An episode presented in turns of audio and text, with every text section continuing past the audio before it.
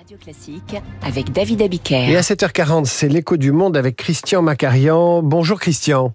Bonjour David. Euh, Christian, votre voix est téléphonique ce matin parce que vous êtes bloqué dans votre ascenseur. Le réparateur euh, nous écoute peut-être sur Radio Classique dans son camion. Il se dirige vers votre immeuble où il pourra vous libérer, j'espère, juste après cette chronique qui concerne l'Ukraine.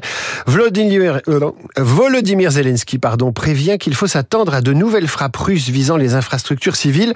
L'Europe, elle, offre son soutien en ordre dispersé au pays, tandis que les États-Unis traversent un débat houleux. Comment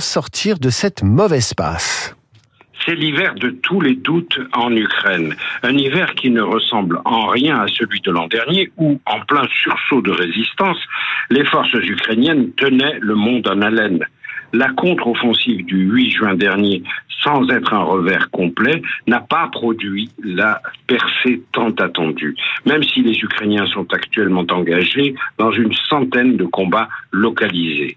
Le commandant en chef de l'armée ukrainienne, Valery Zaloujny, a déclaré dans une récente interview à The Economist que la situation actuelle évoquait à ses yeux une impasse. Et où en sont les Russes? Les Russes en sont aussi au stade statique, en dépit d'une tactique résolument orientée vers l'offensive.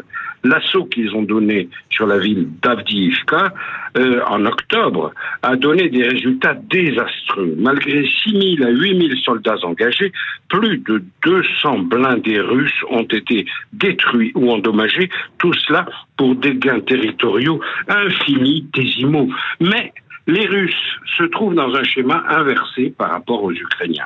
D'abord, ils sont stationnés le long de la ligne fortifiée dite Sourovikine, ce qui change tout.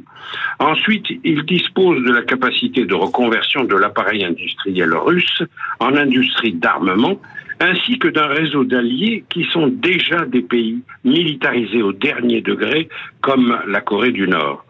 Au final, il y a de quoi permettre à Poutine de déclarer que l'Ukraine, euh, ouvrez les guillemets, ne tiendrait pas une semaine sans l'aide des Occidentaux. Alors justement, comment réagissent les Occidentaux? En Italie, Madame Giorgia Meloni, la présidente du Conseil italien, s'est fait piéger au téléphone par des humoristes russes auxquels elle a imprudemment déclaré que plusieurs de ses partenaires européens avouaient en privé leur lassitude du conflit et leur fatigue devant le poids économique de l'aide militaire.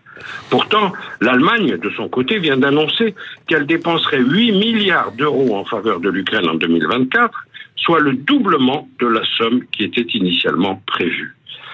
L'inquiétude vient surtout des États-Unis, où les républicains gagnés par l'isolationnisme trumpiste et par l'inclination pro-russe de Donald Trump veulent bloquer le paquet de 60 milliards de dollars supplémentaires pour l'Ukraine que Joe Biden voudrait faire adopter par le Congrès. À n'en pas douter, l'Ukraine sera au cœur même de la bataille présidentielle de 2024. Mais d'ici là, le sort de l'Ukraine peut-il être à ce point suspendu aux considérations de politique intérieure américaine? Eh bien, nous suivrons euh, l'impact de l'élection américaine sur la guerre en Ukraine, tandis que vous, vous êtes suspendu, mon cher Christian, à l'arrivée du réparateur de l'ascenseur. J'espère vous retrouver demain en direct dans ce studio. Radio Classique 7h43, dans un instant, le journal imprévisible.